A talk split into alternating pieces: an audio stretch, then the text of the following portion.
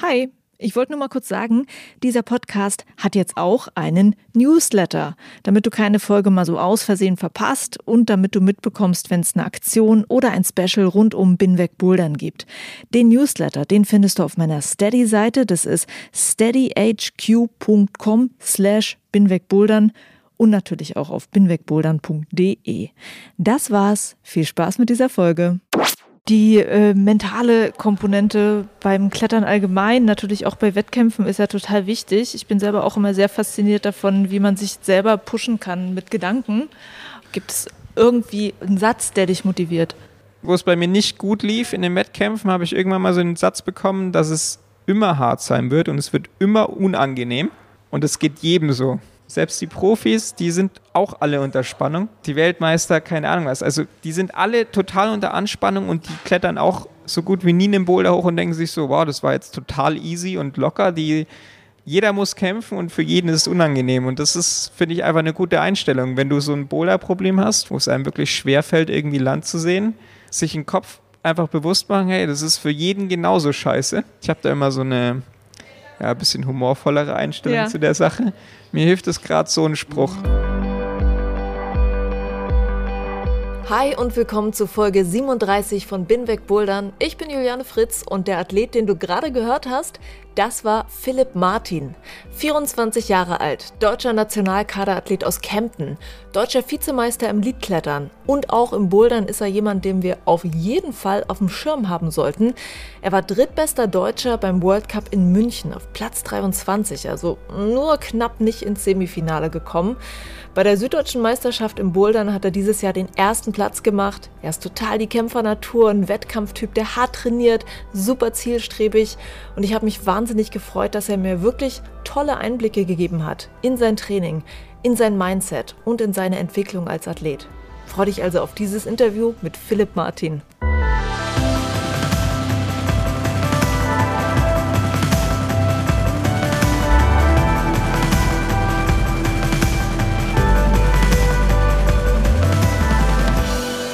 Freue mich, dass jetzt hier auf der Einstein-Couch in der Einstein-Boulder-Halle mein nächster Gast aus dem Nationalkader sitzt. Philipp Martin, der ist seit 2018 Mitglied im Nationalkader und der hat auch letztes Jahr schon seine ersten World Cups gebouldert und ist jetzt auch wieder mit dabei in München. Und äh, ganz nebenbei ist er auch noch Vizemeister im Leadklettern. Hallo Philipp. Hallo, ja, freut mich hier zu sein. Schön, dass du da bist. Wie geht's dir denn so, gerade so einen Tag vor dem großen Wettkampf? Anspannung ist natürlich groß. Ich habe jetzt noch mal zwei Wochen ziemlich hart trainiert. Die ersten Weltcups liefen jetzt nicht so gut dieses Jahr. Ist die Anspannung umso größer. Ja. Also du ziehst das so ein bisschen mit, wenn es nicht so gut gelaufen ist, so ziehst du das negativ mit oder ziehst du da was Positives für dich raus und sagst, okay, jetzt weiß ich noch mal, worauf ich mich fokussieren kann? Normalerweise ziehe ich immer recht viel raus, was ich verbessern kann, also woran es eigentlich gescheitert ist. Aber wenn man halt so drei Wettkämpfe in Folge hat, wo es mal nicht gut läuft, dann zieht man es schon auch ein bisschen negativ mit. Mhm. Mag ich selber auch nicht so gern, aber lässt sich nicht so gut vermeiden bei mir. Also ich habe das dann schon ein bisschen im Hinterkopf. Ähm, hast du irgendjemanden, der, mit dem du dann so darüber reden kannst? Ich meine, es gibt auch so Sportpsychologen, wo du dann dir irgendeinen Rat holst, genau für so eine Situation jetzt, die du gerade beschreibst? Ich habe eigentlich dann immer gar keine Lust, mit Leuten zu reden, die in dem Geschehen mit drin sind. Dann ja. rede ich irgendwie eher so mit ein paar Freunden drüber oder okay. die sich jetzt nicht regelmäßig mit den Weltcups befassen. Mhm. Einfach um eine andere Sicht zu bekommen. Und hat dir das jetzt irgendwie auch geholfen in letzter Zeit? Also eigentlich alle, mit denen ich rede, meinen das, äh, unterstützen mich immer sehr viel und reden mir gut zu und das hilft auf jeden Fall. Und ja, es ist, ist ein recht heikles Thema, würde ich mal sagen, ja. weil die anderen, mit denen ich dann rede, sind nicht in dem Thema so drin wie, wie ich und sehen nicht, woran es gelegen hat oder was gerade nicht so passt und versuchen einem gut zuzureden. Das tut gut, aber auf der anderen Seite weiß man auch, dass es jetzt halt ein Ratschlag ist, den man nicht immer ernst nehmen kann, ja. weil, weil sie halt nicht in der Materie so drin sind. Aber es ist halt einfach gut, mit anderen Leuten drüber zu reden, irgendwie mal wieder in einem anderen Umfeld zu sein, nicht diesen Stress um sich rum zu haben. Mhm. Das tut mir dann immer recht gut. Okay. Ja. Ich würde natürlich auf das Thema Wettkampf noch genauer gleich mit dir eingehen wollen. Aber es geht auch darum, dich erstmal kennenzulernen, dich und deine Kletterbiografie. Ähm, ich habe ja äh, gelesen, was ich spannend finde. Du bist aus einer Klettererfamilie. Dein Vater war auch äh, Nationaltrainer im Liedklettern. Du bist auch quasi mit Klettern und am Felsen groß geworden. Hast dann aber auch mal eine Phase in deiner Jugend gehabt, ich weiß nicht, ob das so die rebellische Jugendphase war, wo du dann einfach mal gar keinen Bock mehr auf Klettern hast, hattest und ja. hast es dann wieder neu entdeckt. Ja. ja. kann man das so beschreiben? Ja, das kann man echt so beschreiben. wie also. ist das gewesen? Also wie ist sozusagen dein zweiter Weg zum Klettern gewesen? Wie ist es dazu gekommen, dass es halt wirklich so eine große Leidenschaft für dich dann auch wurde? Also ich habe so früh angefangen wie fast kein anderer, glaube ich. Also mhm. ich habe irgendwie mit vier Jahren, so, sobald ich so ein bisschen stehen konnte, habe ich angefangen zu klettern und wurde halt von meinem Vater mitgenommen. Mhm. Ich hatte auch so einen winzig kleinen Kindergurt, also so einen der ersten Kindergurte, die es eigentlich gibt auf ja. der Welt und hatte Prototyp Kinderkletterschuhe. Da gab es noch gar keine Kinderkletterschuhe. Mhm. Und das ging dann so bis zehn, elf Jahre bin ich halt immer mitgekommen und es gab halt eigentlich keine andere Freizeitbeschäftigung, ja. weil ich halt einfach mitgenommen wurde und hatte einfach keine Lust mehr. Und dann habe ich alles andere gemacht. Eine Zeit lang habe ich Tischtennis gespielt, eine Zeit lang Fußball, da schäme ich mich fast dafür. Oh Gott. Ja. ja, und dann wurde ich halt mal wieder von meinem Vater mitgenommen und er war ja Trainer zu der Zeit und hat viele starke Leute trainiert. Und ich habe einfach so aus Spaß ein bisschen mitgeklettert oder mitgebouldert und hatte irgendwie drei Jahre nichts gemacht. Und ich will jetzt nicht sagen, ich war fast genauso gut, aber ich habe gemerkt, hey, ich habe überhaupt nichts gemacht und habe da jetzt nicht schlecht ausgesehen. Und dann dachte ich so, ja, mal wieder ein bisschen mehr probieren. Mhm. Und dann war eigentlich so dieses Umfeld einfach, dass man so ein paar starke Kids hatte und ich gemerkt habe, dass ich sehr talentiert bin, weil ich lange nichts gemacht habe, aber trotzdem echt gut mithalten kann mit denen. Und dann habe ich irgendwie wieder so entdeckt, okay, Klettern macht eigentlich Spaß und habe wieder angefangen mit Klettern und auch so jetzt nicht mega viel trainiert, aber schon ein bisschen den Fokus auf Leistungserhöhung gehabt. Ja. Das hat sich dann so ein bisschen weitergespielt, aber ich habe nicht wirklich viele Wettkämpfe gemacht. Also ich habe so ein paar Jugendcups mitgemacht. Ich weiß gar nicht mehr. Ich glaube, ich habe einen von den Deutschland Cups mitgemacht, aber sonst nur auf Bayern-Ebene. Und dann mit 16 habe ich gar keine Wettkämpfe mehr gemacht, weil es in der Jugend war auch alles ein bisschen anders. Irgendwie. Ich hab, war nicht so ganz ehrgeizig, habe nicht so viel mhm. rein investiert vom Training her wie andere und war dann immer so recht unglücklich, dass ich nie irgendwo ins Finale reingekommen bin. Dann wurde man halt auch nie zu den Deutschland Cups oder zu irgendwas anderem zugelassen. so auf Bayern-Ebene macht es halt eigentlich keinen Spaß. Also mir hat es keinen Spaß mhm. gemacht. Dann habe ich einfach keine Wettkämpfe gemacht, habe aber wirklich viel weiter trainiert, einfach weil dann auch so um mich, um mich rum, ich hatte ein paar starke Leute, mit denen ich trainiert habe. Ich würde sogar sagen, physisch manchmal sogar stärker als ich. Und das hat mir eigentlich viel geholfen, weil ich immer so technisch gar nicht so schlecht war, aber physisch nicht so viel mhm. Kraft hatte. Und habe einfach weiter trainiert. Und dann habe ich wieder so bei so Fun-Wettkämpfen mitgemacht. Ja. Und dann war irgendwann mal, was war denn das? Ah, Hard Moves, genau. Hard Moves war dann so einer von den Fun-Wettkämpfen, wo ich mitgemacht habe. Und da ging es ja zu, zum Teil sogar auf internationales Niveau, weil da auch Schweizer und Österreicher so ja. mitgemacht haben. Und dann war ich im Einstein Ulm dabei. Das ist ja immer so Halle gegen Halle. Da bin ich halt für das Team vom Einstein Ulm angetreten und dann gab es diesen Hallenentscheid. Das war irgendwie, ich weiß nicht mehr, welche andere Halle es war. Auf jeden Fall Einstein Ulm, die Halle von den Schweizern, also das ganze Schweizer Team hat als eine Halle angetreten und dann noch eine andere Halle und die weiß ich nicht mehr. Ich weiß nur, dass ich da richtig stark war an dem Tag. Ich war der Beste, ich hatte alle Boulder gemacht und da waren welche vom Schweizer Nationalkader, jetzt keine unbekannten Leute, auch so Baptiste Ometz. Mhm. Und dann dachte ich so, ja, okay, jetzt, wenn du schon internationale Kaderleute auf so einem Fun-Wettkampf schlägst, kannst du da auch noch mehr rein investieren. Das habe ich dann auch gemacht. Ja, das war dann also deine Motivation, wieder reinzustarten. Wie alt warst also so du, als du dann. in die Wettkämpfe, ja, genau. Das war die Motivation, ja. so richtig reinzustarten. Ah, da war ich schon ziemlich alt. 20, 21? Ja. Mhm. Also aus der Jugend schon raus im ja. Prinzip. Ja. Und wie hat sich das dann entwickelt, jetzt hin bis äh, zum Nationalkader? Also hast du noch mehr trainiert? Ich habe immer noch mehr trainiert, das kann man auf jeden Fall sagen. Und auch einfach effizienter. Also mhm. ich habe halt auch einen recht guten Background. Mein Vater war acht Jahre Nationaltrainer. Mhm. Ich kenne Jan, kenne ich seit, seit er bei meinem Vater trainiert hat, also ja. über zehn Jahre. Ja.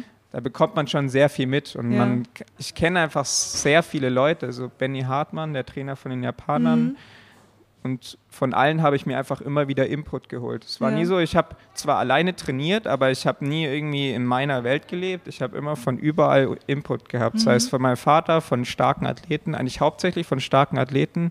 Chris Hanke, Mhm. Da habe ich mir immer Input geholt und habe dann trainiert und habe geschaut, was sich verändert hat, was hilft, was nicht. Das, was, ich, was mir geholfen hat, habe ich weitergemacht mhm. oder probiert, was in die Richtung geht. Und das, wo ich gemerkt habe, okay, es bringt jetzt nicht so viel oder ich habe keinen wirklichen Effekt daraus gesehen. Das habe ich dann einfach wieder weggelassen. Mhm. Und was ist das? Was ist es, was dir hilft?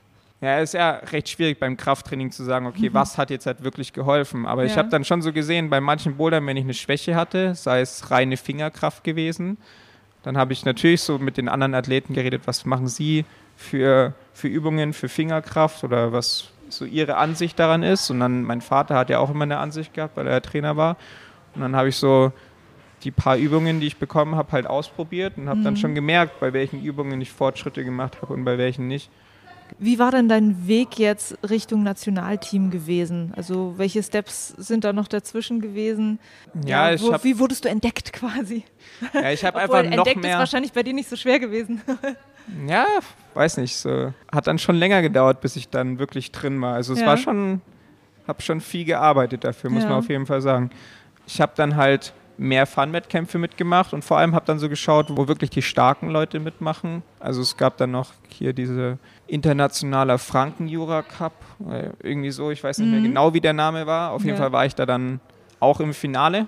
Und ich war der Einzige im Finale, der eigentlich nichts Internationales gemacht hat oder nicht im Kader war. Also mhm. da waren die beiden Ruben, äh, beide, beide Fürnenburg-Brüder, mhm. dann war Jan Hoja, Alexei Rupsov, Moritz Hans, glaube ich, und ich. Mhm. Ich weiß jetzt nicht, ob ich jemanden noch vergessen habe. Ah, Alex Avadung war auch noch drin. Ja. Und ich wurde dann eingeladen vom Maxi Klaus und auch vom Udo Neumann mhm. für mal so einen Lehrgang von der Nationalmannschaft. Genau, beim Maxi kenne ich auch schon ewig, also er kennt mich halt seit ich ein Kind war im Prinzip. Und er weiß auch, dass ich, das muss man auch sagen, in der Jugend habe ich eigentlich viel mehr Lied gemacht. Ja. Also wo ich angefangen habe mit dem Klettern, war Bouldern eigentlich nicht so wie jetzt. Da war Bouldern ein kleiner Boulderraum, ja. wo man trainiert hat, dass man stark wird fürs Lied. Und das ja, war's. Genau. Als ich so gerade in der Jugend war, hat sich das verändert. Da ist dann so Boulderwelt und so gekommen. Also wirklich, dass es eine reine Boulderhalle gibt. Mhm. Das gab es ja davor eigentlich nicht wirklich. Ja. Und Maxi wusste eben auch, dass ich recht gut im Lied bin mhm. und hat mich dann auch für so einen Lehrgang mal eingeladen. Und Udo Neumann dann auch. Und bei dem ersten Boulder-Lehrgang habe ich mich direkt verletzt. Oh. Da bin ich unglücklich gestürzt und bin auf den Ellbogen gefallen und hatte das Band angerissen, Muskel irgendwie ein bisschen was gerissen, aber es dauert eh nicht so lange wie das Band. Also eigentlich war nur das Band schlimm. Ja. Und dann musste ich ein halbes Jahr Pause machen. Und da hat mir das Wettkampfsystem dann richtig geschadet, weil ich mich im Frühjahr verletzt habe und dann konnte ich als, also ich konnte nicht auf die Süddeutsche gehen, und als Nicht-Kaderathlet wurde ich dann auch nicht zur Deutschen zugelassen, weil man nur über die Süddeutsche zur Deutschen kommt. Mhm. Und es gab eigentlich nur die beiden Wettkämpfe. Es gab Süddeutsche und Deutsche Meisterschaft. Ja. Und das war alles, was es national gab. Und habe dann entschieden, ich mache halt am Ende vom Jahr ist immer Lied, dass ich Lied halt noch mitmache, dass ich in dem Jahr wenigstens irgendwelche Wettkämpfe gemacht habe, weil ich mhm. ja eh sehr wenig Wettkampferfahrung habe. Ja. Und dann habe ich die Süddeutsche Lied gewonnen das war mein erster Lead-Wettkampf seit, keine Ahnung, sechs, sieben Jahren oder mhm. so.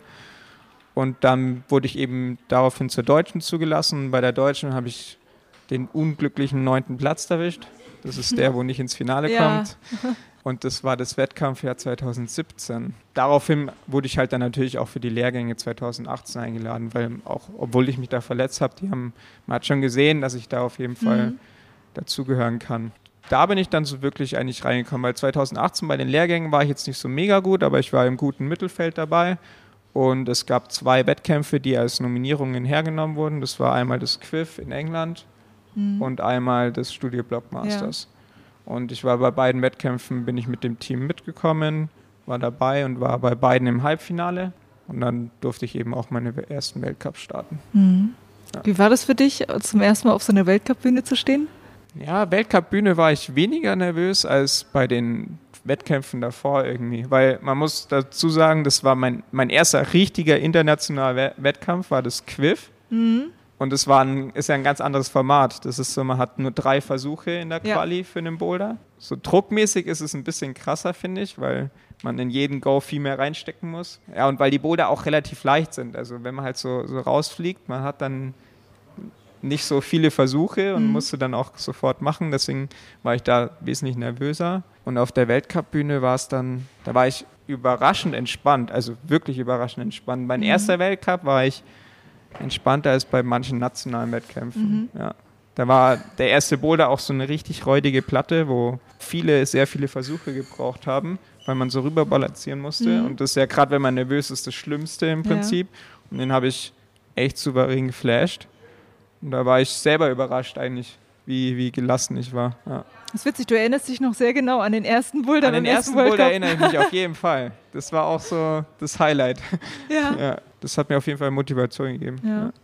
Wie ist denn das generell so, so ein Ablauf äh, in so einem Semifinale oder Finale? Ich weiß ja auch von Routenschraubern, dass es schon immer so ein Kniff ist, dass du zum Beispiel so eine Balanceroute ganz am Anfang hast, wo du halt so sehr genau arbeiten musst, so was dich natürlich sehr herausfordert, weil du sehr aufgeregt bist am Anfang. Ähm, wie würde dann eigentlich ein optimaler Ablauf sein von, von verschiedenen Boulder-Typen, Boulder-Stilen, damit du zum Beispiel cool durch ein Finale kommen würdest? Dass ich cool durch ein Finale. Ja. Boah, Finale.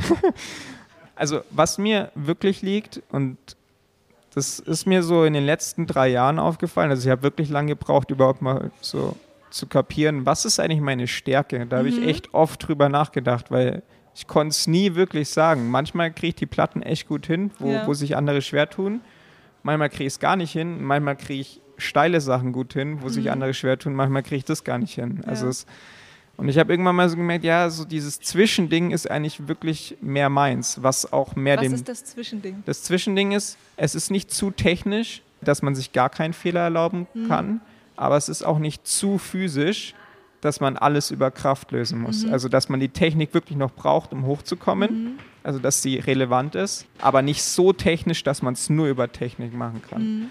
Und das ist dann mehr so eigentlich der Lead-Style, würde ich sagen. Weil mhm. beim Lead-Style ist es halt immer so anhaltend ein bisschen schwer und die Technik macht aus, dass man wenig Kraft braucht. Deswegen braucht man die Technik und es ist halt, es ist nie so, dass man nur über die Physis die, äh, die Route hochbekommt. Ja. Man muss die Technik dazu haben. Aber es ist ja auch klar, wenn du mehr vom Liedklettern natürlich kommst, dass dir das dann auf eine Art steht, ne? Ja, genau. Und also solche Boulder gibt es schon teilweise. Das ist halt so dieses halbsteile, nicht dieses brutale 45er Dach, ja. Und auch nicht diese krasse Platte, das ist mehr so dieses Halbsteile mit so Griffen, wo man ein bisschen mehr dranbleiben muss. Nicht so ein gewaltiger Zug, sondern so ein paar Züge am Stück. Ja. Wenn man damit reinstarten würde in, in die Runde, wäre es cool für dich, weil du dann gleich. Wenn man äh, mit sowas startet, hast. das liegt mir wirklich. Also da ja. würde ich echt sagen, okay, da würde ich gut in den Wettkampf reinkommen. Ja. Dann wäre ich auf jeden Fall positiv eingestimmt. Was darf dann kommen? Was dann kommen darf, dann darf alles kommen, weil es muss auch alles kommen. Also meine ja. Ansicht ist, dass man nicht irgendwie drei Deines ins äh, Finale reinschraubt, sondern alles abliefert. Ja. Also dann darf auch eine Platte kommen, es darf ein Sprung kommen, es darf auch noch was Physisches kommen. Also ja. da bin ich dann offen. Okay, ja. also wissen wir schon mal, was du für ein Typ bist sozusagen im Wettkampf. Noch eine andere Frage, äh, das interessiert auch sehr viele Hörer, ist, wie du das schaffst, äh, so einen Hochleistungssport in dein Leben zu integrieren. Also was machst du sonst nebenbei? Studierst du? Wie funktioniert das? Kriegst du irgendeine Form von Förderung oder Sponsorings? Ja, also wo ich noch nicht im Kader drin war, habe ich nebenzu BWL studiert in Kempten. Also ich komme aus dem Allgäu. Und ich muss sagen, ich war nicht so ganz hinterm Studium daher. Ich wollte dann unbedingt irgendwann mal in den Kader und dann hat sich auch eine neue Möglichkeit aufgetan. Seit letztem Jahr gibt es die Förderung von der bayerischen Polizei. Mhm. Also die haben so verschiedene olympische Sportarten im Programm. Mhm. Und es ist so ähnlich wie bei der Sportfördergruppe von der Bundeswehr, nur dass man nebenzu noch die Ausbildung für die bayerische Polizei macht. Oh. Genau, und das ist halt ganz neu aufgenommen worden, Sportklettern, weil es eben olympisch wird. Und da habe ich mich dann drauf beworben Und da wurde ich dann als erster eben jetzt halt auch angenommen und Hm. bin seit September 2018 bin ich bei der Bayerischen Polizei im Spitzensport, also in der Sportförderung. Und Ja. was, also was bedeutet das für dich dann noch? Ja, es bedeutet für mich, ich habe halt im, ich habe vier Monate, wo ich die Ausbildung mache. Also da macht man immer so ein halbes Jahr verkürzt auf vier Monate von der Ausbildung und dann wird man freigestellt für die Wettkampfsaison. Mhm. Das heißt, dass man halt für die Wettkämpfe freigestellt wird und trotzdem noch sein Gehalt bekommt. Mhm. Und dann wieder im Winter, wo eigentlich die Trainingsphase ist, wo keine Wettkämpfe sind, ähm, die nächste Phase von der, von der Ausbildung macht. Mhm. Dafür dauert die Ausbildung recht lange, Ja. aber man hat eigentlich alles, was man braucht, dass man für einen Wettkampf vorbereitet ist. Mhm. Wie lange dauert die Ausbildung? Viereinhalb Jahre. Ja. Okay. Ja, ist ja sehr praktisch und cool. Du bist der Erste, es- der es macht. Gibt es jetzt auch noch jemand anderen, der auch diese Förderung hat? Also ich bin halt der Erste vom Sportklettern jetzt, Ja. der das macht. Da gibt es ja viele andere Sportarten. Ja, es haben sich viele überlegt. Das Problem ist bei es ist erstens es ist die bayerische Polizei. Also es ist jetzt nicht bundesländerübergreifend. Man muss halt auch ziemlich viele Voraussetzungen erfüllen. Also so gesundheitlich, man muss so, ein, so eine ärztliche Untersuchung machen und wenn man halt zum Beispiel ein Augenproblem hat, dann wird man halt deswegen nicht genommen. Also es sind halt recht viele Faktoren, wo man alle erfüllen muss, dass man wirklich Mhm. aufgenommen wird. Also es haben sich schon ein paar aus dem Kader auch überlegt, aber es ist halt nicht so einfach. Mhm. Und viele wollen aber auch zur Sportfördergruppe von der Bundeswehr. Ja. Ja. Okay, also das ist natürlich spannend so. Ne? Dann hast du eigentlich schon eine gute Möglichkeit, dich halt auch in einigen Phasen sehr gut darauf konzentrieren zu können, auf den Sport, den du machen möchtest. Ja, das ist jetzt halt erst seit Mitte 2018 Mhm. so. Ja, davor war es dann, ja, man kriegt schon unter einen Hut. Es ist jetzt nicht so, dass es nicht geht. Aber wenn es dann wirklich um die Weltcups geht, also jetzt halt so ganz vorne, dann glaube ich, dass man nicht viel mehr nebenzu machen kann. Mhm. Also gerade jetzt halt, wo es auf Olympia hingeht, man merkt einfach, wie jeder jedes Jahr nochmal eine Schippe drauflegt. Mhm. Also das Niveau wird einfach immer noch höher und dann kann man, glaube ich, nebenzu keinen Beruf mehr machen. Ja. Ja. Also wenn du wirklich Olympia irgendwie auch als Ziel hättest, Ja. dann äh, würde zeitmäßig für dich gar nicht funktionieren im Moment. Ich glaube kaum, dass man nebenzu irgendwie eine Ausbildung machen könnte oder Mhm. jetzt halt fünfmal die Woche arbeiten gehen kann, wenn man wirklich als Ziel Olympia Mhm. hat. Also gerade durch das Combine-Format mit drei Disziplinen ist das Trainingspensum halt schon Mhm. immens. Ja. Wie sieht denn so ungefähr eine Woche bei dir eigentlich aus? Oder falls man das überhaupt sagen kann, falls es so eine typische Woche gibt, also wie viel trainierst du so aufgeteilt äh, in auch so wirklich Klettertraining, vielleicht auch anderes Training, Ausgleichstraining, was machst du da? Ja, die Wochen sind sehr unterschiedlich. Ich kann mal so eine Woche rausnehmen, wo ich bei der Polizei in der Ausbildung war, weil dann hatte ich immer auch die, die Schulphase. Polizei geht los, der Unterricht um 7 Uhr in der Früh. Teilweise bin ich um 6 Uhr aufgestanden, damit ich in der Früh noch eine Stunde dehnen oder so eine Dreiviertelstunde dehnen. Und dann, genau, und dann war Unterricht so bis Mittag oder Nachmittag. Fangen beim Montag an, dann habe ich Nachmittag sicherlich zwei bis drei Stunden trainiert. Die Inhalte waren immer so ein bisschen unterschiedlich, wann ich was trainiert habe. Ähm, wenn ich Hier laufen ab und zu mal so ein paar Kids durch, wer, wer, wer sich wundert über die äh, Geräusche. Ja. Kids mit äh, Kletterschuhen, deshalb ist das so vielleicht ein bisschen laut zu hören. Erzähl weiter.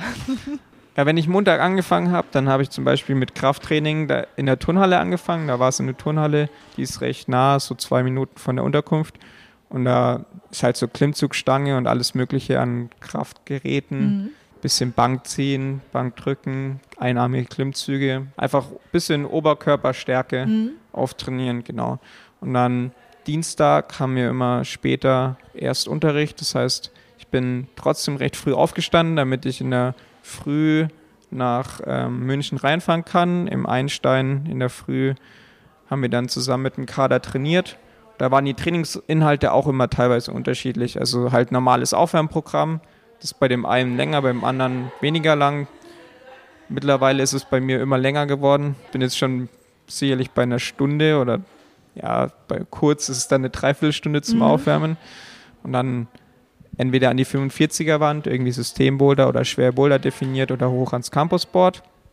Und wenn ich dann so zwei Tage hatte, die ziemlich stark auf dem Oberkörper und auf die Füße gegangen sind, dann habe ich Mittwoch Nachmittag mehr so also für mich ist ein Ruhetag zum Beispiel Spannungstraining, wenn ich nur den Bauch trainiere und nur so, so mit eigenem Körpergewicht trainiere und mhm. an der Matte bin, jetzt nicht irgendwie an der Klimmzug, also auf einer Matte liege und nicht an der Klimmzugstange, dann ist das für mich ein Ruhetag. Auch wenn ja. ich da eine Stunde oder eine oder eineinhalb Stunden schon viel mache und es mhm. auch anstrengend ist, ist es dann eher so, okay, ich habe einen anderen Körperteil trainiert und das ist ja dann auch alles, was ich an dem Tag gemacht habe. Ja. Dann Donnerstag haben wir in der Früh auch immer erst später Unterricht. Das heißt, ich bin in der Früh nach München reingefahren zum OSP, Olympiastützpunkt, und da ist ja auch der Kraftraum. Da haben wir vormittags immer dasselbe Programm wie montags eigentlich gemacht, also Bank ziehen, Bank drücken, solche Sachen. Mhm. Ja.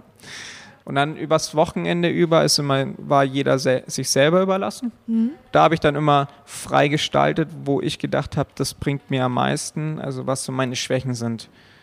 2018 habe ich gemerkt, dass meine Schwächen eigentlich mehr so die Koordinationsboulder oder so alles ist, wo man ziemlich präzise sein mhm. muss. Ja, und auch schnell reagieren muss, also so, so Weiterleiterzüge oder irgendwie sowas. Ja. Das habe ich gemerkt, wo das ist mir immer mega schwer gefallen, weil ich halt so mehr vom Lied einfach rechts, links festhalten und immer den nächsten Griff nehmen ja. kommen. Deswegen habe ich das dann immer sehr viel selber trainiert. Also und da war für mich immer das Beste, einfach die Hallen so viel wie möglich abwechseln. Ich bin nach Augsburg gefahren, ins Landesleistungszentrum, ich war in der Boulderwelt, ich war bei mir im Allgäu, da haben wir auch drei Hallen. Mhm. Und dann habe ich einfach so viel abgewechselt wie möglich und habe dann halt auch immer so geschaut, okay, wenn ich Donnerstag schon Oberkörperkraft so gemacht habe, dann habe ich am Freitag probiert, die, die technischen Sachen zu machen, also so Sprünge, wo man nicht einfach nur zuballern muss, sondern wo man einfach präzise sein muss, also mhm. also wo es nicht so auf die Kraft drauf ankommt und dann so ein bisschen so auf den Platten ein Toe-Catch oder irgendwie sowas machen. Also wo, wo man eigentlich nicht wirklich viel Kraft braucht, sondern wo man einfach geschickt sein muss. Und dann habe ich am Samstag geschaut, okay, jetzt habe ich einen Tag davor eigentlich nicht viel vom, vom Kraftpensum gemacht, dann gehe ich an die 45er oder eine Definierwand oder eine Holzwand und mache da ein paar schwere Boulder so habe ich eigentlich mein Training meistens aufgebaut. Immer geschaut, dass ich nicht zu viele harte Tage in Folge habe, aber auch geschaut, dass ich wirklich mal wieder die technischen Einheiten reinbringe, weil ich wusste, ich kann noch so viel Einarmige trainieren, aber deswegen werde ich nicht irgendwo in den Halbfinale kommen oder in, deswegen werde ich jetzt halt nicht tausendmal besser, weil so bin ich zwar in den Kader reingekommen, weil ich mega stark war, also ich habe wo ich selber trainiert habe, habe ich fast nur immer das Kraftzeug trainiert mhm. und habe sehr viel am Campussport trainiert. Aber wo ich dann so bei den Lehrgängen dabei war, wurden immer Boulder abgefragt, wo man halt eben technisch sehr mhm. stark sein muss oder wo man eine Koordinationssache hatte. Und da hatte ich dann immer die größten Probleme. Und dann habe ich gesehen, okay, ich kann zwar noch stärker werden, aber deswegen schaffe ich die Boulder auch nicht. Mhm. Deswegen habe ich das recht viel dann selber trainiert. Ja, super. Sehr guter Einblick so in so eine Woche. Und du hast gerade gesagt, ein Rest-Day ist dann für dich, wo du dann aber, ein Tag, wo du dann aber trotzdem irgendwie eine Stunde äh, trainierst.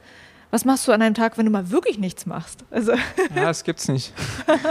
Ich weiß nicht, ich, ich krieg keinen Tag hin, wo ich nicht zumindest eine Stunde irgendwie ein bisschen Yoga oder irgendwas in die Richtung mache, wo ich mich bewege. Mhm.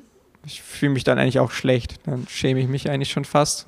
Deswegen. Ja ja, ich meine, ich kann es auch verstehen. Also ich merke halt einfach so, dass es geht mir nicht gut, wenn ich mich nicht bewege. Bei dir sind es wahrscheinlich noch andere irgendwie Beweggründe, weil wenn du dann im Nationalteam bist, so, ne, dann möchtest du dich ja auch verbessern. Dann ist es ja auch so ein, so ein Druck, der vielleicht von außen noch ein bisschen kommt oder kommt das alles eher von innen bei dir? Ja, auf der einen Seite so ein bisschen, aber gar nicht so viel.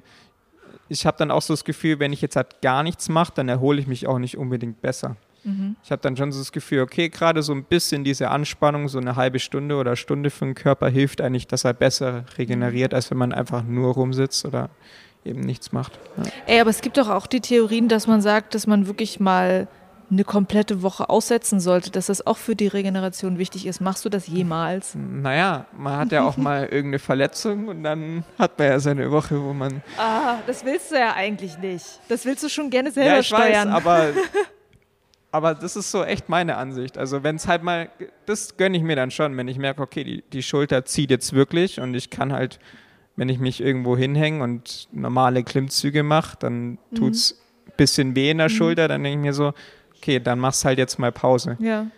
Und das ist dann auch wirklich meine also, Pause. Also das ist eher so, dein Körper muss dir das schon sagen. Ja, genau. Also ich sehe es schon so, wenn ich merke, okay, es fängt so zum Ziehen an und so und es ist jetzt wirklich nicht gut weiter zu trainieren, mhm. dann lasse ich es auch wirklich sein.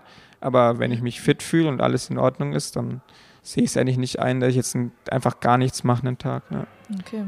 Ja, sehr interessant. Ähm, ja, gerne so detailliert weiter. Also ich würde jetzt gerne so in das Thema ähm, Wettkampfvorbereitung noch reingehen.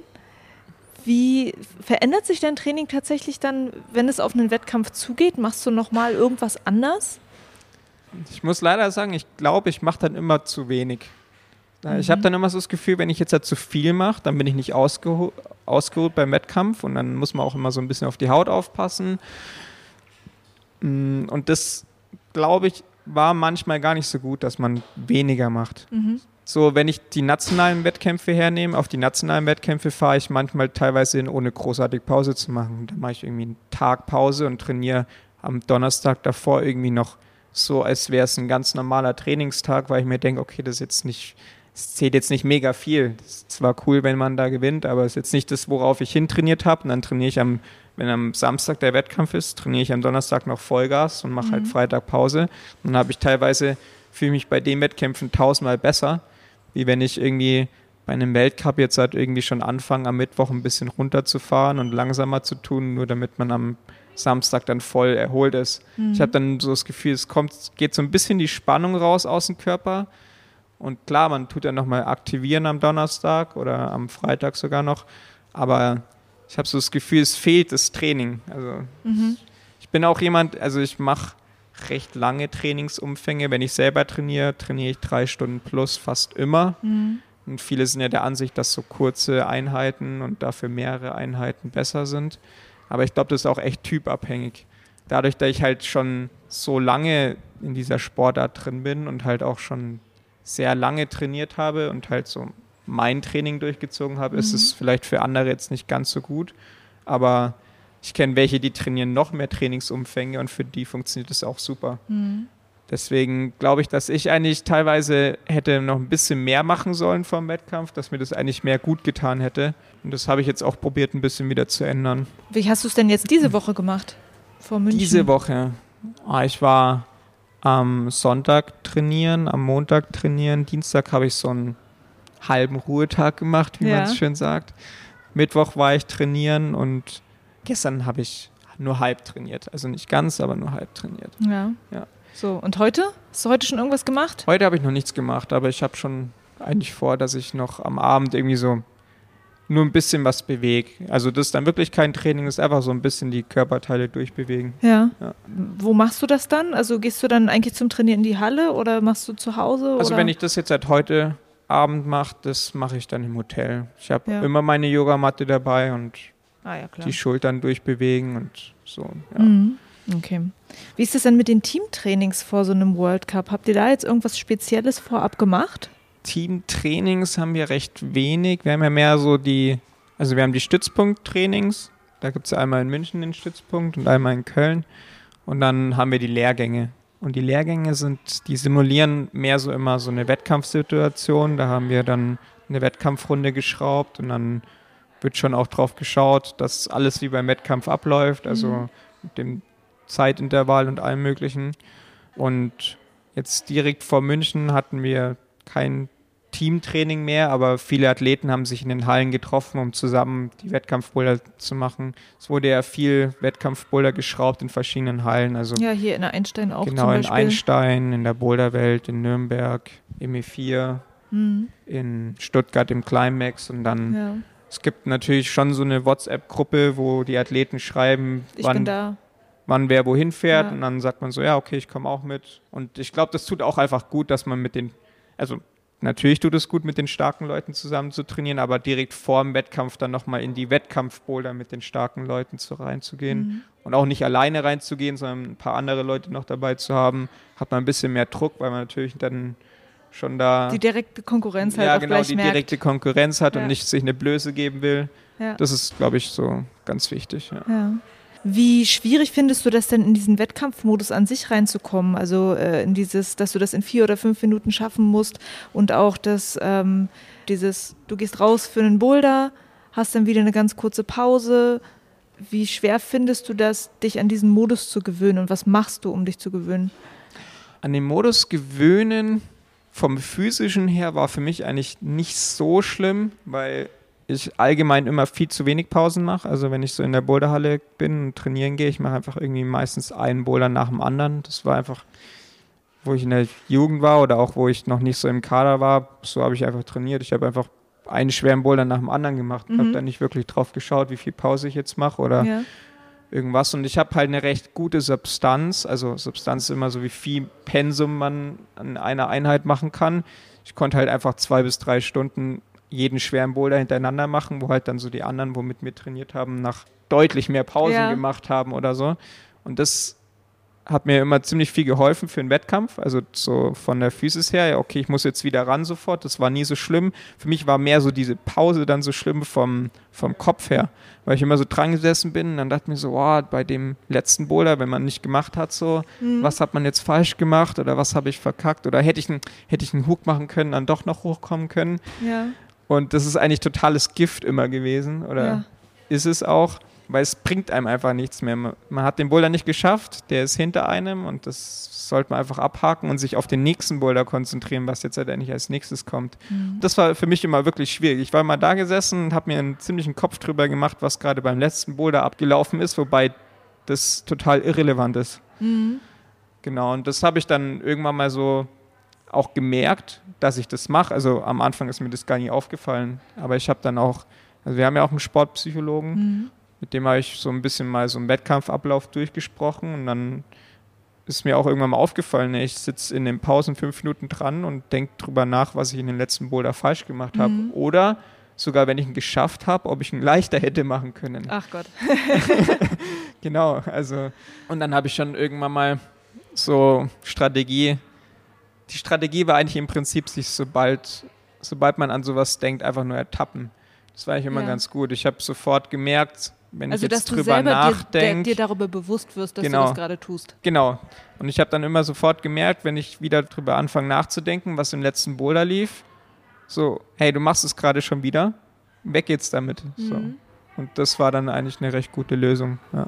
Hast du jetzt was anderes, womit du dich dann im Kopf beschäftigen kannst? Ich lege einfach den Fokus auf was anderes. Ich habe halt jetzt halt so von vornherein, wenn ich in den Wettkampf reingehe, okay, in der Pause lege ich den Fokus auf den nächsten Boulder, nicht auf der, wo gerade zurückliegt, sondern was, man schaut ja immer mal so auf der Matte nach links, was kommt als nächstes. Und dann kann man sich natürlich so einen Eindruck machen, okay, kommt jetzt was Physisches oder was Technisches. Und dann kann man in der Pause halt schon so dran sitzen, okay, physischer Boulder, was kommt auf mich zu? Habe ich schon mal sowas gemacht und so. Das ist mhm. meine Strategie. Ja. Ja. Ach, das wäre auch mal eine Frage gewesen, auf jeden Fall. So, ob man dann immer mal so ein bisschen links und rechts guckt. Du bist ja eigentlich fokussiert auf den Boulder, den du gerade machen möchtest, aber neben dir macht gerade jemand was. Ja, ähm. in der Pause, also ein Blick sollte man immer nach links werfen. Ja. Man sollte immer wissen, was als nächstes auf einen mhm. zukommt, finde ich. Das ist schon wichtig. Man muss jetzt nicht, ich schaue meistens nicht zu, was die anderen in dem Boulder machen, eigentlich so gut wie nie. Das finde ich, sollte man nicht unbedingt machen, aber man sollte auf jeden Fall wissen, was als nächstes auf einen zukommt, ob es mhm. jetzt technisch ist oder ob es was, was physisches ist. Mhm. Ja. Und wie sehr beeinflusst dich der Blick dann aufs Ranking immer und äh, dieses Wissen, okay, der und der hat es schon geschafft, ich muss es jetzt auch schaffen, ja. In der Quali-Runde ist ja so, dass man das Ranking nicht wirklich sieht, außer mhm. man läuft jetzt irgendwie ganz nach hinten auf die Matte und schaut wirklich auf den Bildschirm oder probiert irgendwo was zu sehen. Deswegen in der Quali-Runde habe ich noch nie so wirklich irgendwo nachgeschaut, wo ich gerade stehe. Ja. Also meistens habe ich ziemlich deutlich selber zu spüren bekommen, wo ich gerade stehe. Mhm. Weil ich schon gemerkt habe, okay, wenn ich einen leichten, Boulder, also wenn der Boulder sich leicht angefühlt hat, aber ich habe ihn nicht geschafft, dann wusste ich schon, das ist nicht gut. Mhm. ähm, deswegen musste ich da nie wirklich nachschauen. Also klar, man weiß dann nicht genau, auf welcher Platzierung man steht, aber man weiß ungefähr, in welchem Feld man sich gerade mhm. bewegt. Und das hat mir immer gereicht. Also ich war jetzt nie so, boah, bin ich jetzt auf Platz sechs oder acht? Das war für mich immer irrelevant. Mhm. Ich wusste, okay, wenn ich den, ich habe den Boulder gerade nicht geschafft, jetzt bin ich gerade wahrscheinlich im Mittelfeld, weil dem ein paar andere mhm. ziemlich sicher gemacht haben. Ja. Ja. Man kann, glaube ich, manchmal an der Reaktion des Publikums merken, wie gut oder schlecht man in dem Boulder gerade ist, weil das Publikum hat zum Beispiel schon ein paar Leute vorher in dem Boulder gesehen, die es quasi nicht geschafft haben, äh, über eine bestimmte ja. Stelle nicht hinausgekommen sind. Wenn du dann derjenige bist, der es schafft, wirst du halt richtig krass gefeiert. So. Also wie sehr merkst du am Publikum, was eigentlich gerade passiert? das auf jeden Fall, aber nicht, nicht immer. Es kommt auch voll auf die Runde oder den Wettkampf drauf an. Ja. Es gibt so Runden, wo es fast gar keinen Top gibt. Und dann wird jeder angejubelt, der auch nur ein bisschen in Top-Nähe kommt, also nicht mal unbedingt toppt. Es gibt auch Runden, wo einfach viel zu viel getoppt wird. Und dann selbst wenn man einen schweren Boulder toppt, der wirklich entscheidend ist, dann wird es gar nicht mal so angejubelt wie jetzt in einer Runde, wo es eben viel schwerer ist. Deswegen, das ist nicht so, da finde ich es beim Lied viel extremer. Beim Lied kann man wirklich wissen, wo man gerade Ja? ist, weil an der Stelle, wo noch niemand drüber gekommen ist, sind immer alle vom Publikum dabei. Ähm, deswegen weiß ich da eigentlich ganz genau, an welcher Stelle ich gerade bin beim Lied. Und wenn niemand gejubelt hat, dann weiß ich auch, dass da mindestens einer drüber gekommen ist. Beim Bouldern ist es ein bisschen anders, ja. Ja, spannend. Ansonsten, wie hilft dir das Publikum? Wie sehr lässt du das in deinen Kopf rein, was da im Publikum passiert? Hörst du, was direkt auch gerufen wird? Weißt du, wer was ruft? Ich höre manchmal viel zu viel. Ich höre einzelne Stimmen raus, wo ich mir denke, hey, was? Die kenne ich. So. Man hört wirklich einzelne Stimmen aus dem Publikum raus und manchmal hat man dann sogar so im Boulder noch einen Gedanken darüber, dass man den gerade rausgehört hat. Also das ist echt komisch, ja. Also beim Lied motiviert es extrem, weil Lied halt auch einfach mehr so dranbleiben ist. Beim Bouldern ist halt so, man macht einen Zug oder einen Sprung und man entweder man hebt ihn oder nicht. Und das ist nicht so dieses, okay, ich muss noch 10 Zentimeter mehr durchblockieren, um zum Griff zu kommen. Deswegen beim Lied hilft das Publikum mir einfach ein bisschen mehr. Und beim Bouldern nicht ganz so, weil es es nicht so dieses Dranbleiben-Format hat. Ja. Aber es ist witzig, dass du es hörst, weil äh, meine anderen Interviewgäste jetzt gerade meinten, sie hören das nicht so genau. Du sagst allerdings, du hörst es. Ja. Was, was auch mal sehr lustig war, ich habe ja Janik Kruder letztes Jahr interviewt, er meinte, er hört immer seine Mutter. Ja, ich höre auch, also einzelne Stimmen höre ich immer, keine Ahnung. Ja, total witzig. Ähm, Nochmal äh, an den Anfang von so einem Wettkampftag.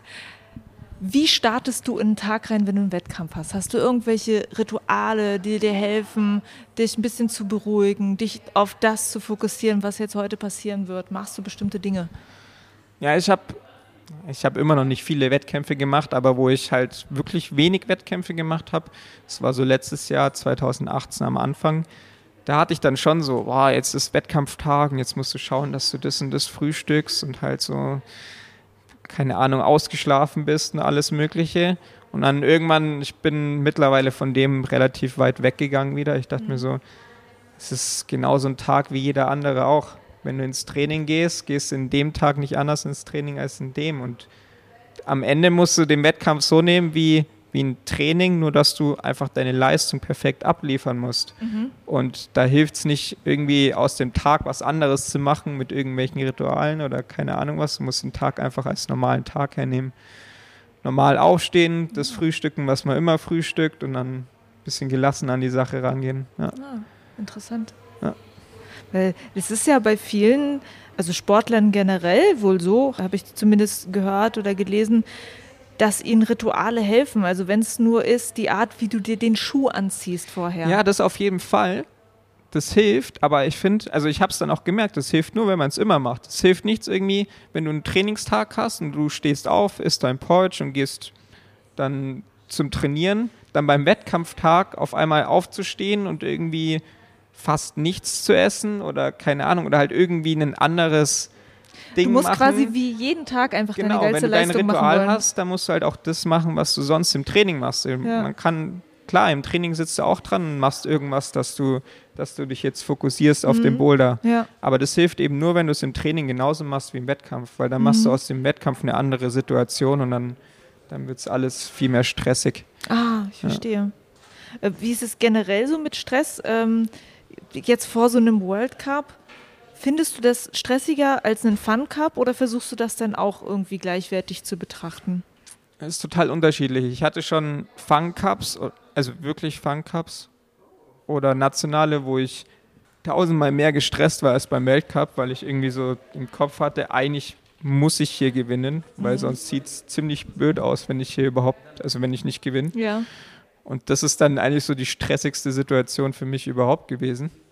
Wenn ich bei einem Fun Cup Ja. mitmache und jetzt hat, bin ich im Nationalteam, dann wird eigentlich erwartet, dass man dort gewinnt. Also das finde ich nochmal stressiger. Beim Weltcup ist so, ja, ich mache mir da sehr viel Stress auf jeden Fall, weil ich will performen. Aber ich bin nicht in der Favoritenrolle. Also ich bin zwar auf jeden Fall stark und kann da auch vorne mal mit reinmischen, aber es ist jetzt nicht so, dass ich souverän ins Halbfinale oder Finale kletter und das von mir erwartet wird. Ich mache mir genug Stress, dass ich das will, aber mhm. das ist zum Glück, glaube ich, noch nicht da, dass ich das, mhm. dass das schon erwartet wird, ja. Ja, ja interessant. Sehr interessant die äh, mentale Komponente beim Klettern allgemein, natürlich auch bei Wettkämpfen, ist ja total wichtig. Ich bin selber auch immer sehr fasziniert davon, wie man sich selber pushen kann mit Gedanken. Ähm, in welchen Momenten merkst du das am meisten, dass du schaffst, dich mit deinen Gedanken wirklich zu beeinflussen und dich nochmal zu pushen? Ich merke es im Training eigentlich am meisten. Es gibt so gerade so an der Definierwand, wenn man anfängt, irgendeinen Boulder zu definieren, dann tut man so ein paar Griffe zusammensetzen und dann denkt man sich so, ja, okay, der Zug könnte gehen. Dann probiert man ihn einmal aus und denkt so, ja, okay, vielleicht geht er auch nicht. Dann probiert man nochmal aus und dann ist man so ganz knapp, dass man nicht schafft. Und dann merkt man, okay, okay, er geht. Und dann geht man rein mit dem, mit dem Gedanken, der Zug geht und dann macht man ihn auch. Ja. Das ist eigentlich so die Situation, wo ich es am meisten merke und man, also ich probiere, mittlerweile habe ich gemerkt, dass es, dass das wirklich sau viel ausmacht. So dieser Gedanke, ob der Zug jetzt geht oder ob es nicht geht oder ob man ob man selber das jetzt hinbekommt oder nicht. Natürlich probiere ich das im Wettkampf oder auch so im Training einzubauen. Also wirklich bewusster an die Sache rangehen, dass der Kopf entscheidend ist, dass man sich selber bewusst sein muss, dass das alles machbar ist mhm. und dass das halt ein großer Faktor ist, was es dann am Ende ausmacht, ob man es schafft oder nicht schafft. Ja. Hast du eine bestimmte Art und Weise dann mit dir selbst zu reden? Gibt es irgendwie einen Satz, der dich motiviert? Ah, ein Satz, den habe ich dieses Jahr aufgeschnappt und den mag ich richtig gern. Und es ist so, wo es, wo es bei mir nicht gut lief in den Wettkämpfen, habe ich irgendwann mal so einen Satz bekommen, dass es immer hart sein wird und es wird immer unangenehm. Und es geht jedem so. Und den Satz mag ich einfach, weil der, der spiegelt genau das wieder, so eine Wettkampfsituation. Es ist für niemanden angenehm. Selbst die Profis, die sind auch alle unter Spannung. Ja. Also die, die Weltmeister, keine Ahnung was. Also die sind alle total unter Anspannung und die klettern auch so gut wie nie einen Boulder hoch und denken sich so, wow, das war jetzt total easy und locker. Die, jeder muss kämpfen und für jeden ist es unangenehm. Und das ist, finde ich, einfach eine gute Einstellung. Wenn du so ein Boulder-Problem hast, wo es einem wirklich schwerfällt, irgendwie Land zu sehen, so sich im Kopf einfach bewusst machen, hey, das ist für jeden genauso scheiße. Also mir hilft es. Mir hilft es, wenn ich habe da immer so eine ja, bisschen humorvollere Einstellung ja. zu der Sache. Mir hilft es gerade so ein Spruch, dass es für jeden schlecht ist und für jeden unangenehm wird. Und dass ja. man da einfach durch muss. Das ist ja. Cool. Und dann ist es ja noch der, nicht nur die mentale Komponente an sich, es geht dann beim Wettkampf ja auch noch oft darum, dass du über einen langen Zeitraum mit deiner Kraft haushalten musst, deine Haut irgendwie aufrechterhalten musst. Was machst du da, um am besten jetzt durch zwei Tage Boulder-Wettkampf durchzukommen? in der Quali, wenn es jetzt wirklich ein Wettkampf ist, wo man sich sicher ist, man kommt in die nächste Runde, dass es zwei Tage werden, mhm. dann schaut man in den leichten Bouldern, dass man wirklich keine Haut verbraucht, dass man sie recht statisch macht und dass man halt nicht viel rutscht oder so. Und schaut dann auch so, welchen Boulder muss ich machen und welchen nicht. Das kann man sich dann schon mal überlegen. Wenn man weiß, okay, mit drei Bouldern kommt man locker weiter, muss ich jetzt im vierten Boulder irgendwie wo gerade vielleicht ein Boulder ist, wo fast niemand hinbekommt, mhm. wo, wo auch recht viel Haut kostet, dann überlegt man sich nach zwei, drei Versuchen, kann ich auch skippen. Also mhm. dann bin ich immer noch locker im Halbfinale und habe halt weniger Haut mhm. verbraucht. Ist ja, das immer so gut einschätzbar? Nein, das ist natürlich nicht so gut einschätzbar, überhaupt nicht. Beim Weltcup wüsste ich nicht, wer das so gut kann oder machen kann überhaupt. Aber jetzt so auf der nationalen Ebene kann man es schon ein bisschen einschätzen, mhm. ob man weiterkommt oder nicht. Und was viele, glaube ich, so ein bisschen unterschätzen, ist einfach so diese Hautpflege allgemein. Es ist genauso wichtig, sich um die Haut zu kümmern, wie ums Training oder den Kopf. Mhm. Das ist einfach eine weitere Komponente, genauso wie die We Beweglichkeit. Also wenn man nach jedem Training hergeht und dann halt nochmal ein bisschen feilt oder Hautcreme drauf tut und halt direkt nach dem Training Hände wascht, das ist einfach so eine Grundroutine, die es einem leichter macht. Und es macht das Training an sich auch leichter, wenn man jedes Mal gute Haut hat fürs mhm. Training. Ja. Okay, also du machst, du machst das komplette Programm äh, Creme und Pfeilen und Ja, es kommt halt drauf an, wie der Hautstand gerade ist. Also ich habe jetzt mittlerweile schon sehr viel Erfahrung. ja. Deswegen weiß ich, wie es bei mir ist. Ich Ja. kann jetzt da kein, kein Programm für jedermann liefern, aber Ah, die Leute Ja. möchten immer gern das Programm für jedermann haben. ja, da muss man halt einfach, ich würde sagen, wenn man das so drei Monate oder ein halbes Jahr mal selber wirklich ausprobiert, wie sein Hauttyp ist Mhm. und sich nach jedem Training drum kümmert, dann Mhm. merkt man auch einfach, was man gerade machen muss. Ja. Ob man jetzt halt viel zu trockene Haut hat und Hautcreme braucht oder ob man halt viel zu viel Hornhaut hat und mal wieder ein bisschen was wegfeilen muss. Mhm. Ja. Okay. Aber du möchtest ja wahrscheinlich jetzt auch keine Werbung machen für die Hautcreme, die du benutzt. Ah, Oder nee. was benutzt du? Ah, wie heißt es? Climskin benutze ich. Skin. Ja. Ah, okay, super. Ist ganz gut. Ja. Okay. Ah, und der Krafthaushalt vom, Ah ja, vom Wettkampf, genau, Krafthaushalt. Da kann man eigentlich nicht viel machen. Man muss in die nächste Runde kommen, dafür muss man so viel Kraft aufwenden, wie, wie es halt geht. Am Ende kann man vielleicht schauen, wie viel man braucht, um in die nächste Runde zu kommen, aber das war's dann auch. Aber mal ehrlich, wenn man trainiert oder so, dann trainiert man auch mal zwei oder drei Tage am Stück. Das soll jetzt halt nicht entscheidend sein, nur weil man am Tag davor eine Runde hatte, dass man, also man sollte zumindest so viel Substanz trainiert haben, dass man für zwei Tage Kraft hat. Ja. Ja. Das ist halt dann die Substanz, also der Mhm. Trainingsumfang. Mhm. Wenn man lange Trainingsumfänge hat oder recht viele Trainingsumfänge, dann hält man halt sowas auch aus. Mhm. Ja. Äh, ein Aspekt äh, ist ja auch das Routenlesen. Ja. Der nat gehört natürlich auch dazu. Zum Beispiel, was du auch gesagt hast, in der Qualifikation vielleicht gleich im ersten Go irgendwie die Sachen zu schaffen, schont natürlich Kraft, schont auch Haut. Was hast du übers Routenlesen in den Jahren so gelernt? Es fängt ja schon an mit dem Routenlesen, die Einstellung, die man dabei hat. Man kann jetzt hergehen und die Route lesen und sich überlegen, was der Routenschrauber sich dabei gedacht hat. Und die Ansicht habe ich mittlerweile fast wieder über den Haufen geworfen. Das ist für mich immer so der zweite oder dritte Schritt, wenn ich nicht vorankomme. Dann denke ich mir so, was hat jetzt der Routenschrauber eigentlich gedacht? In erster Linie ist es einfach wichtig, eine Lösung für sich selber zu finden. Auch jetzt nicht irgendwie eine Lösung zu sehen, wie es vielleicht bei anderen funktioniert oder wie es gedacht sein könnte, sondern eine Lösung sehen, wie man selber hochkommt. Und das ist eigentlich, glaube ich, so der beste Ansatz, so das Routenlesen angehen, weil man halt oft, man kann immer irgendwas bescheißen oder man kann auch immer irgendeinen Trick oder irgendwas finden, wo andere nicht gefunden haben. Und wenn man an die Sache rangeht mit dem Gedanken, wie kriegen den Boulder andere hin oder wie hat es der Routenschrauber gedacht, dann findet man das meistens nicht mehr, weil man sich dann zu darauf fokussiert, irgendwie die, die Allgemeinlösung hinzubekommen, aber nicht die Lösung, die für einen selber vielleicht funktioniert, wofür alle anderen gar nicht funktionieren kann. Wie gehst du vor beim gemeinsamen Besichtigen? Redest du dann viel mit anderen Leuten oder guckst du dann wirklich nur nach deiner eigenen Idee? Beim gemeinsamen Besichtigen will man ja auch nicht zu viel verraten, was man selber sieht. Ist es so? Also Weil nicht, man denkt immer, dass die Leute sich so untereinander so viel supporten dabei. ja klar, also so bei den offensichtlichen Zügen stehen alle dran und sagen so, ja, so und so und so. Aber wenn dann einer jetzt hat, so ein bisschen eine andere Lösung sieht, man, weiß ja auch gar nicht, ob es funktioniert. Das ist ja auch immer so die Sache, man schaut es sich ja nur an. Und wenn ich jetzt erzähle, da ist vielleicht ein Tog dran, aber ich weiß gar nicht, ob ich den Tog überhaupt legen kann, dann will ich jetzt halt auch nicht unbedingt sagen, hey, da ist ein Tog und dann rennt jemand anders rein, macht den Tog und dann geht der gar nicht. Dann bin Ah. ich der Arsch, weil ich gesagt habe, oh, da ist, ja, da ist ein Tog. weißt, ja. das ist so, man will jetzt halt nicht gar nichts sagen. Klar, man gibt sich schon gegenseitig ein paar Tipps, aber am Ende ist es auch ein Wettkampf. Man muss halt dann schon auch schauen, vielleicht habe ich eine wirklich gute Lösung gesehen, die gar niemand anders gesehen hat. Und es ist ja dumm, wenn man es allen anderen sagt.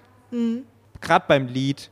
Beim Lied bin ich auch ein bisschen erfahrener als äh, beim Routenlesen als beim Bouldern, würde ich sagen. Und da hatte ich dann schon ein paar Mal so, wo ich gesehen habe, okay, für mich ist da ein Tohook und der hilft mir sau viel. Aber ich bin auch jemand, der recht gerne Tohooks legt. Ja. Also ich lege nie gerne Heelhooks, aber immer Tohooks. Deswegen, ja, vielleicht ist es auch nur für mich gut. Und dann habe ich das jetzt nicht unbedingt sofort weitergesagt, dass da ein Tohook für mich war. ja. Und sonst, was redet man mit den anderen? Meistens redet man so die offensichtlichen Sachen und die, die Lösungen, wo, wo einem so einfallen oder so ein bisschen Input. Ich höre natürlich auch zu, was die anderen glauben, was funktioniert. Aber am Ende man schaut sich nur an, da weiß man noch gar nicht zu 100 Prozent, ob es funktioniert und am Ende hat man vielleicht auch noch eine eigene Lösung. Mhm. Wenn man immer die, die Lösung verraten würde für die anderen, dann wird es ja eigentlich auch nur noch um die Kraft gehen. Das ist ja gerade so, das Finale ist ja gerade der On-Site-Modus, wo jeder mhm. selber hochkommen muss. Jeder ist auf sich alleine gestellt weil es halt auch einfach darum geht, in kürzester Zeit äh, ein Problem zu lösen. Und wenn alle vorher schon die Lösung wissen, dann ist der Spaß weg. Ja, dann ist es halt eigentlich nur noch Rechnen. Dann ist nur noch, ja. wer, wer hat die Kraft dafür, die ja. Lösung umzusetzen. Ja. Aber ich meine, die Leute sind ja auch unterschiedlich. Die Skills sind unterschiedlich. Äh, das heißt, es ist, glaube ich, eh nicht möglich, dass alle ja, immer aber manche, dieselbe Beta manche haben. Leute sind einfach extrem stark physisch, aber können die Boulder zum Beispiel gar nicht lesen. Oder halt tun sich da am schwersten, die Boulder zu lesen. Und dann natürlich, wenn die, die Lösung, wenn es immer nur eine Runde wäre, wo sich jeder gegenseitig zuschauen dürfte, dann würden die wahrscheinlich sogar immer besser sein. Ja, stimmt. Das macht es ja auch ein bisschen aus, dass jeder eine Lösung für sich selber finden mhm. muss. Ja, okay. Und ähm, nochmal so ganz allgemein gefragt, bester Wettkampfmoment für dich? Bester Wettkampfmoment. Ich habe immer so das Problem, dass ich nie zufrieden bin, selbst wenn ich richtig gut war. Mhm. Aber ich glaube, ja, zwei Momente. Also einmal deutsche Meisterschaft auf jeden Fall. Letztes Jahr im Lied, wo ich zweiter Platz wurde. Das war einfach so, hatte ich einmal wirklich einen guten Wettkampf. Ich bin auch reingegangen und dachte mir so, es kann kommen, was will, ich komme aufs Podest. Es war, war einfach ein guter Tag. Ich war gut vorbereitet und konnte es dann auch gut umsetzen. Das finde ich immer, also das ist, wo einem richtig Motivation mhm. gibt. Und dann die Süddeutsche dieses Jahr im Bouldern war, fand ich auch ganz cool, weil ich irgendwie so, ich habe mich auf einem anderen Level gefühlt. Mhm. Davor war ich auf sowas schon bisschen angespannt. Es war überhaupt nicht sicher, dass ich irgendwie so ins Finale komme oder so. Mhm.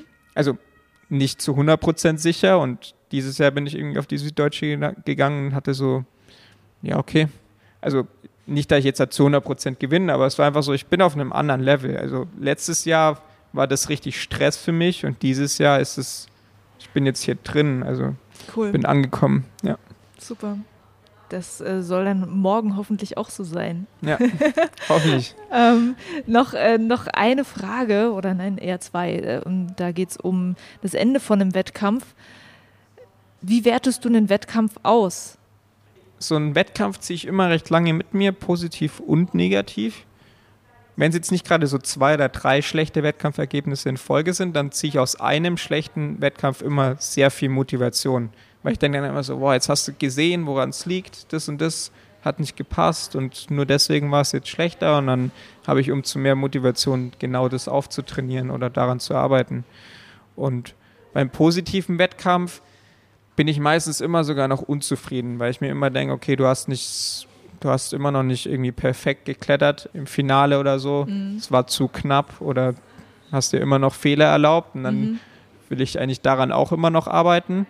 Das zieht sich sehr durch bei dir. Ja, ja und ob ich mir so Videos oder sowas von, von den Wettkämpfen dann noch anschaue, klar, ich schaue mir schon an, wo, wo ich habe ich einen Fehler gemacht oder warum bin ich jetzt nicht hochgekommen.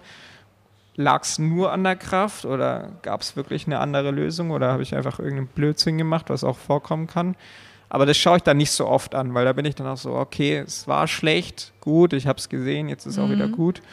Die positiven Sachen, die schaue ich mir nicht direkt nach dem Wettkampf, aber ab und zu schaue ich mir die mal wieder an, um einfach so mal zu sehen, hey, da hattest du guten Tag, mhm. da bist du echt gut geklettert und es freut dann halt auch so mal das Video zu sehen, wie man in der deutschen Meisterschaft im Finale geklettert ist. Mhm. Da sieht man halt auch so, wie bist du da geklettert, warum warst du so gut? Das gibt ja, einem cool. Motivation, wenn es auch mal nicht so gut ist. Ja. ja. Und nach dem Wettkampf, was machst du am liebsten, wenn es dann alles durchgestanden ist? Womit feierst Puh. du dich oder womit feierst du generell danach? Ja, ich denke immer, wenn das Wettkampfergebnis schlecht war, dann darf ich nicht feiern. Naja, das, ist, das ist immer so mein Ansatz. Deswegen, also wenn es gut ist, dann feiere ich auf jeden Fall und dann bin ich da auch immer recht gelassen. Mhm. Trink mal ein Bier, mhm. tu mal wieder ein bisschen runterfahren, vielleicht ein, zwei Tage.